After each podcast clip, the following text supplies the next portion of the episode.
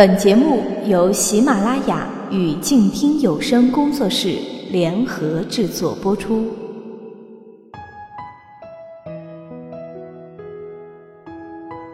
各位亲爱的朋友，大家晚上好，这里是都市夜归人每周日晚的晚安书房，和你一起睡前听完一本书。我是主播夏言。今天想要用一本书来致敬每一个认真生活的人。这本书的名字叫做《孤独行走》，它的作者叫做管祥林。这是怎样一个人，又是怎样一本书呢？请听我给你仔细说来。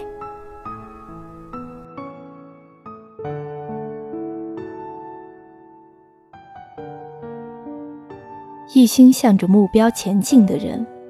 整个世界都会为你让路。跨越十八年，纵横二十万公里，奔赴三十一个省市自治区、直辖市，自费考察五十五个原住民族，除了台湾的高山族，征集实物一万余件，拍摄录像六千余分钟，图片六万张，考察笔记一百八十万余字，举债。只为了创建民意博物馆，这就是管祥林的孤独行走。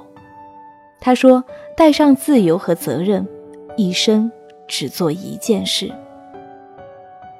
管祥林，安徽滁州人，五零后，为了创建一座民意博物馆，从二十三岁开始了为期十八年、包含五十五个民族的田野调查。年轻时适逢改革开放，他开始思考个体生命在不同时代背景下的文化自觉。起初，他骑着单车从上海出发，摄影、写生、创作绘画艺术。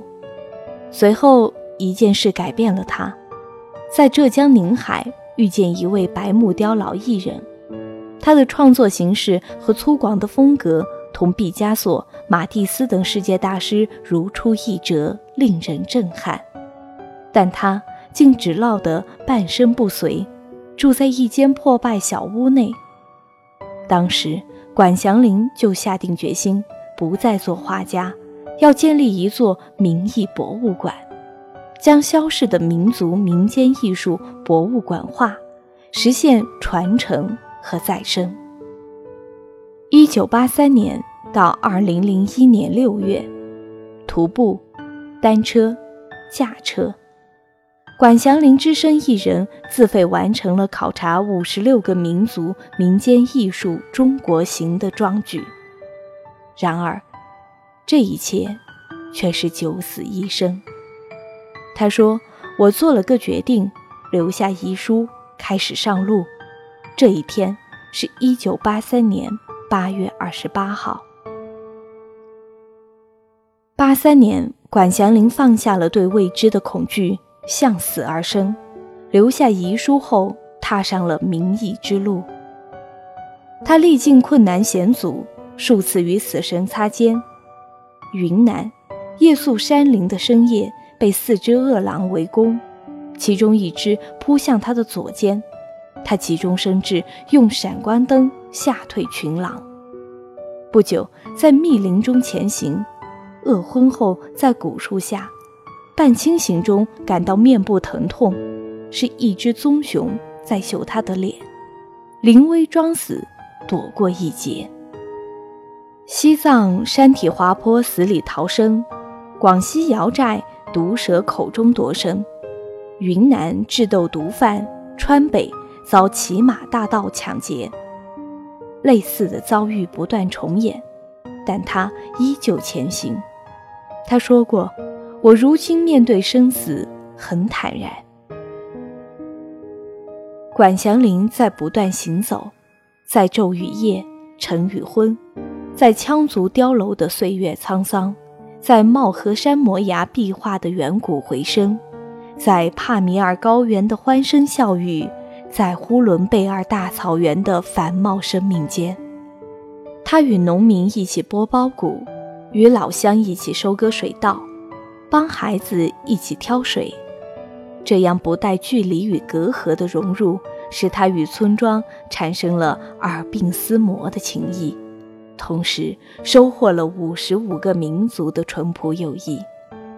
他明白，他的肩头不仅扛着民间艺术品抢救与保护的重任，更支持着艺人们对美好生活的憧憬。这一切，都是看到民意。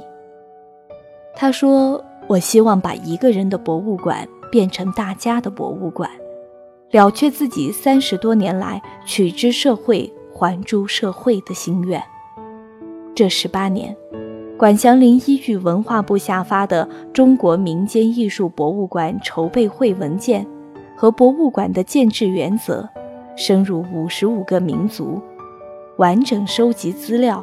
并将以线上和线下博物馆的形式来展现，希望通过将民意资料博物馆化这样一个互动平台，再现、再造、再生民意，唤起更多人的文化自觉，同时通过对馆内民意的再造，让手艺重新回归当代的日常生活。这一切，他认为只是一直在路上。他说：“选择一件对自己、对他人、对社会有意义的事情，用一生去做便是了。”管祥林的行走，携粒粒风声于泪下，披四季轮回于肩头。未曾穿过的瑶族嫁衣，历经半个世纪，褪尽浮华。宁海白木雕绝尘而去，不多的记录依旧震撼人心。几乎要失之交臂的滩头年画，令人至今心有余悸。民间艺术大师库舒兰的剪纸作品，招递着厚重情缘。现在，管祥林已经到了知天命之年，直到走到今天，走过的人生路，其实既有偶然，又有必然。如果不是远行，如何保护、抢救艺术品万余件？记录资料无数，如果不是远行，怎么会了解远方的每个陌生而绮丽的生命轨迹？结识各民族的好友，结交再相知，骨肉何必亲？他的行动孤而不独，他得到了家人的理解和关怀，社会各界的支持与帮助，前辈学者的教诲和指导。这一切，致敬每一个认真生活的人。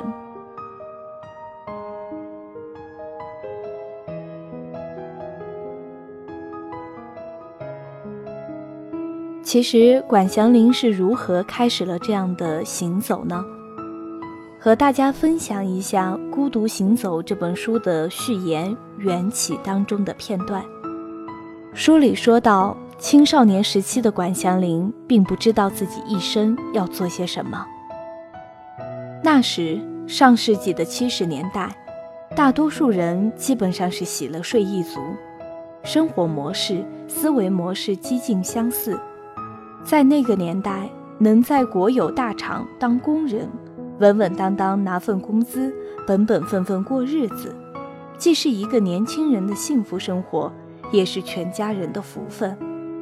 一九七七年底，管祥林正式成为淮北市淮北发电厂的锅炉管阀检修工。说起来，在当时也是令人艳羡的。是一次意外的事故将他导入另外的生活轨迹。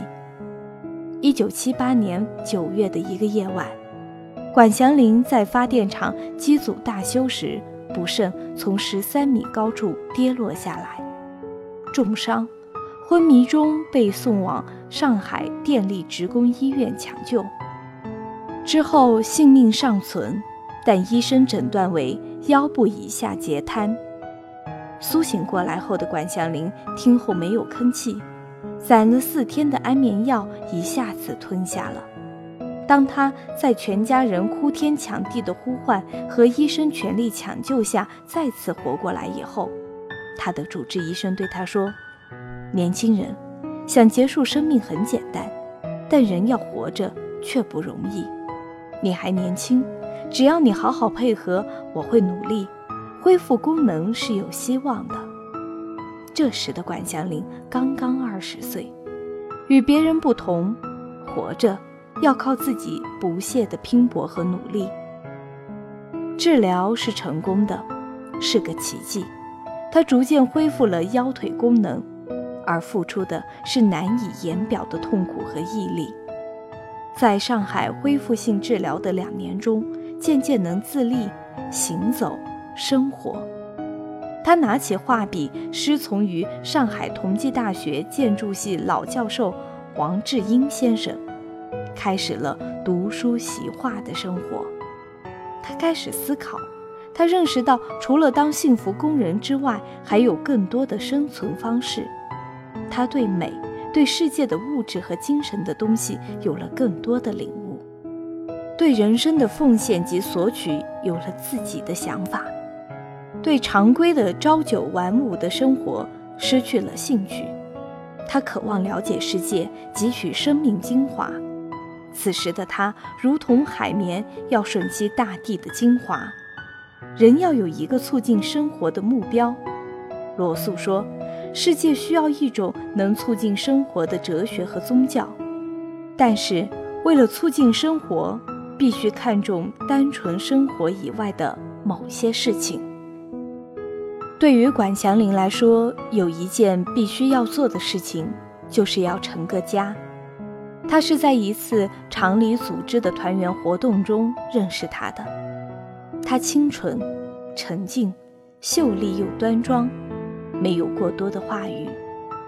谈恋爱中的管祥林说道：“将来有一天，我还是会走出去，会走得很远很久，还会很危险。”他沉默着。我出去以后，家里的重担就只会落在你一个人的身上。他仍然沉默着。我搞民间艺术品收集，会动用家里的积蓄。他还是沉默。我们的日子会很清贫。最后，他默默地点了点头。后来的经历证明，他确实以他过于柔弱的肩，扛起了这过于沉重的生活和精神的负荷。读着管祥林的经历，我们不由得对这样一位普通的女性怀有深深的敬意。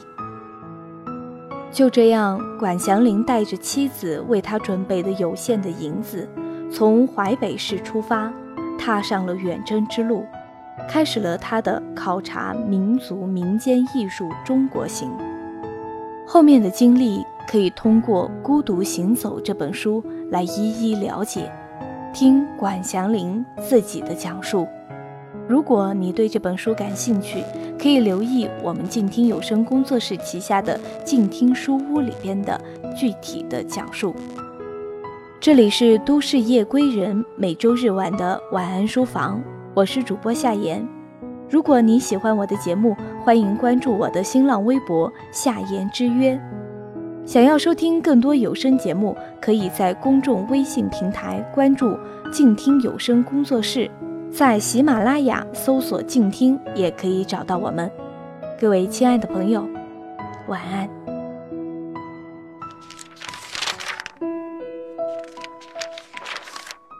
你读一本书大概要多久？我读一本书大概需要一个星期吧。嗯，差不多三四天吧。我小的时候读书快，一晚上就能读完一本书。哎，我呀，真的是还真挺久没有看书了。平时工作真的太忙，应酬太多，晚上回家也没有什么时间去看书。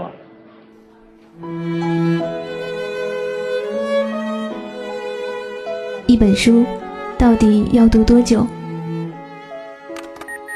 午夜睡前的床边，拥挤的地铁街头，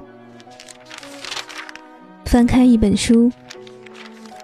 每周日晚就在喜马拉雅晚安书房。和你一起睡前听完一本书，享受一段悠然的小时光。本节目由喜马拉雅网与静听有声工作室联合制作播出。静听观点，不止文艺。